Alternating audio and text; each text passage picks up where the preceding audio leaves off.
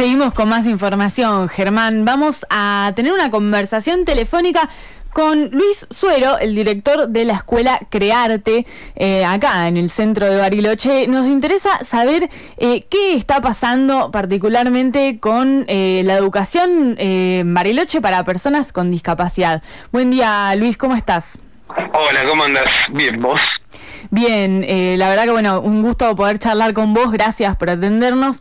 Eh, y este año, la verdad que estuvimos, bueno, ya desde el año pasado, hablando mucho del tema de educación, hablamos con directores de escuelas, con docentes, con padres, con alumnos, eh, hablamos con de todo y la verdad es que sabemos que la educación para personas con discapacidad es otro, otra cosa y merece también eh, un, tratamiento aparte, digamos, en cuanto a lo que es la información. Así que, eh, bueno, es un placer por eso hablar con vos y queremos saber cuál es la situación hoy en día de la escuela Crearte.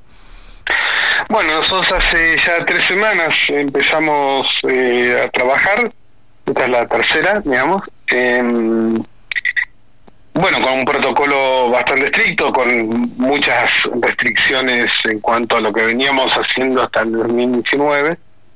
Eh, no tenemos el comedor abierto, que bueno, eh, continuamos ahí con, con la entrega de módulos de comida a los estudiantes, a la familia de los estudiantes que, que lo requieren. Eh, y tuvimos que separar, digamos, la población en, dos grupos de 30, uno viene de mañana, otro viene de tarde, y la segunda, la, semana siguiente cambian de turno, ¿no? Y hay un grupo importante también de más de 10 o 15 que están continuando con la virtualidad porque no, no, por diferentes, por elecciones y por cuestiones que tienen que ver con porque hasta que no estén vacunados no prefieren no hacer este presencial. Claro. Eh, o sea que, eh, bueno, ahí tiene una, una incidencia lo que, lo que estaban también reclamando eh, de, bueno, que se les dé prioridad dentro del plan de vacunación a las personas con discapacidad. Sí, sí, básicamente nosotros adherimos a una carta que hizo la gente de, con las alas del alma de Cipoletti, una organización eh, de las organizaciones que participamos, eh, eh, que generamos propuestas para personas con discapacidad en la provincia de Río Negro, que estamos dentro del Consejo Provincial para Personas con Discapacidad, que nada, nosotros sabemos que la, la, situación es compleja y, estamos conscientes de la gravedad de la situación porque además la vacuna no es que es algo que que um, se tiene a disponibilidad este, sin ningún tipo de problema, sino que hay una escasez y, conocemos todos los esfuerzos que el sistema sanitario está haciendo al respecto. Pero nosotros queremos advertir, así como a la provincia de San Luis, la provincia de Neuquén, la provincia de Mendoza, ya incorporaron a las personas con discapacidad dentro de eh, la población este, eh, a, atender este rápidamente eh, prioritaria. Nosotros queremos eh, o solicitamos básicamente a la provincia de Río Negro que haga lo mismo, atendiendo a varias cuestiones. Por un lado, la situación de la pandemia del año pasado ha acentuado muchísimo problemas de salud mental de las personas con discapacidad, lo cual este advertimos que hay, hay muchas situaciones de angustia, depresión, este mm, procesos psicopáticos este diversos, producto del aislamiento, básicamente producto de eh, romper con las rutinas a las cuales estaban acostumbrados. Eh, entonces es una situación que creemos que, dada la gravedad que significa para nosotros la, la mm, salud mental de muchas personas con discapacidad, eh, la pronta vacunación va a dar una respuesta en ese sentido. Por otra parte, las personas con discapacidad eh, tienen una mayor este, tasa de mortalidad que las personas sin discapacidad, eh, casi doble. En cuanto al este, coronavirus, eh, para factor de riesgo, digamos. Eh, no sí, factor de riesgo, pero no necesariamente. O sea, tampoco hay mucho protocolo para la atención de la persona con discapacidad eh, que tiene que quedar en, situación de, de, internación este, en algún tipo de institución de salud, ¿no? Eh, sobre todo para personas con discapacidad intelectual, este, eh, psicosocial y también para personas con discapacidad este, motora o, o sea, falta eh, protocolos que tengan que ver con la atención de esa población y entendemos que en la situación de extrema gravedad está el sistema de salud, tampoco hay mucho tiempo para pensar protocolos específicos, ¿no? Pero bueno, después de un año convendría. Creo que la solución para esto es también una pronta vacunación, sea, una solución para evitar que las personas con discapacidad tengan que ser este, hospitalizadas, ¿no? Claro. Es otra de las razones por las cuales estamos solicitando esta este, que se tengan en cuenta como prioritarias.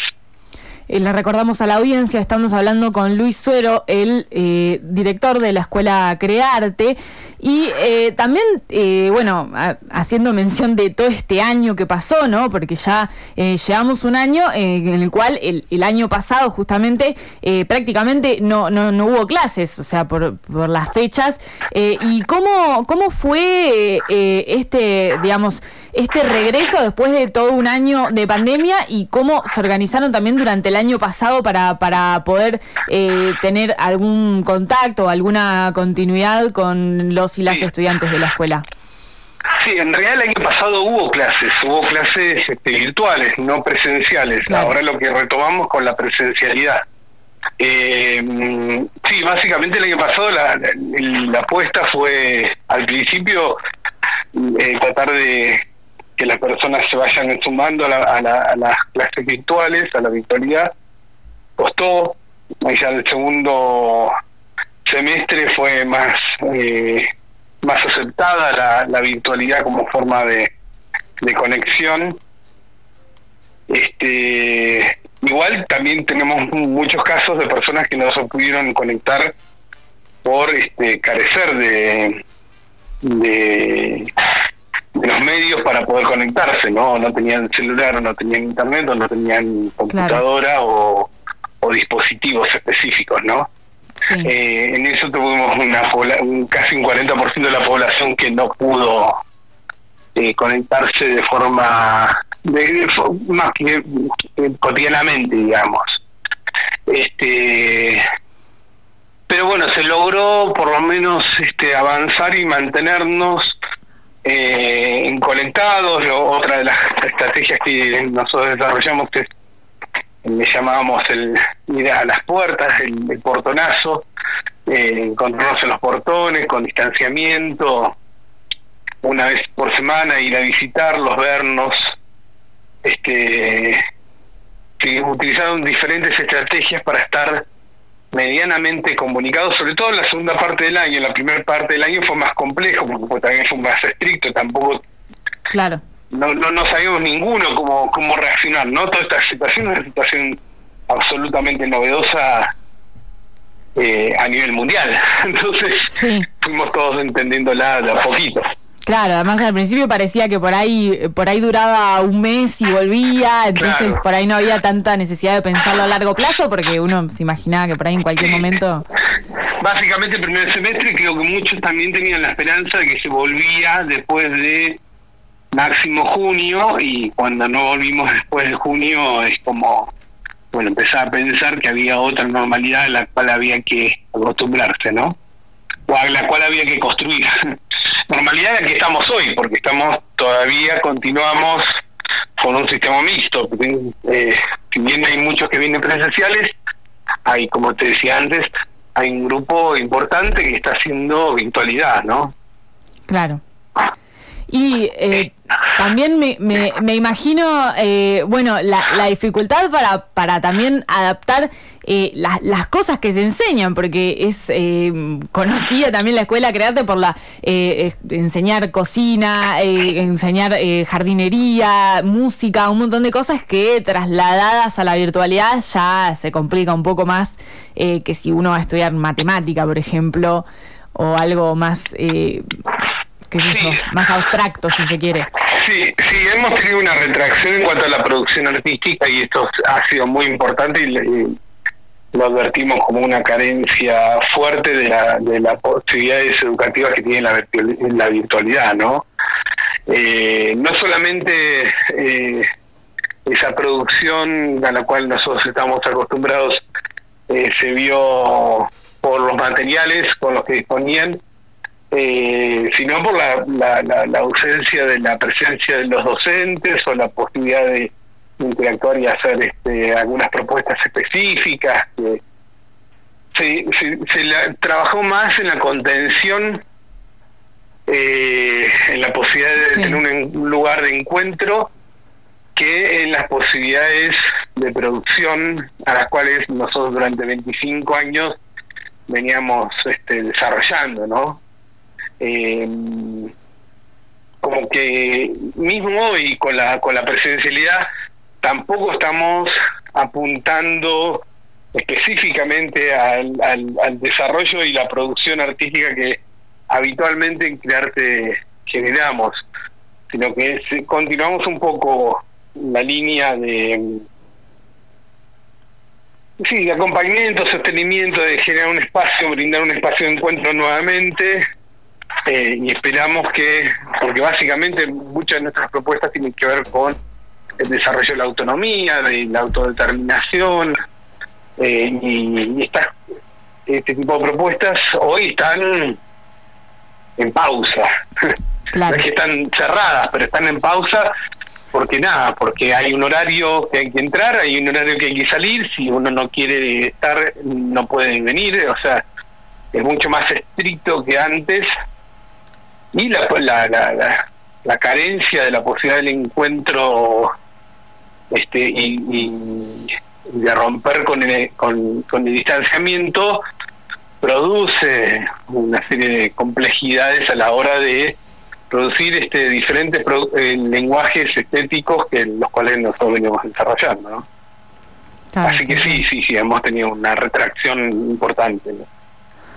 Bueno, Luis, la verdad que eh, muchas gracias por, por esta comunicación. Eh, si querés agregar algo más también todavía eh, para, para cerrar la nota, lo, lo, dejamos abierto. No, básicamente con esto del pedido que estamos haciendo de que la persona con discapacidad sea considerada prioritaria, nosotros entendemos que hay muchos colectivos de personas que pueden pensar lo mismo y estamos completamente de acuerdo, eh, pero en este, en este sentido la persona con discapacidad, este, si es atendida rápidamente en, su necesidad de estar vacunada, va a representar eh, un alivio para el ya saturado sistema de salud, ¿no? Eh, y, y en general tenemos que tener en cuenta que estas las personas con discapacidad son muchas veces este, usuarios del sistema de salud por sus propias complicaciones. Entonces, este, en la medida que puedan no estar pensando en el COVID, pueden pensar más seriamente en sus, sus este, propias eh, patologías y atención para sus propias patologías. Bueno, esperamos que Esperamos que avance entonces eh, esta, esta iniciativa. Por supuesto, vamos a seguir eh, acá, desde acá, la información. Muchas gracias, Luis. Gracias. Un abrazo. Hasta luego. Adiós.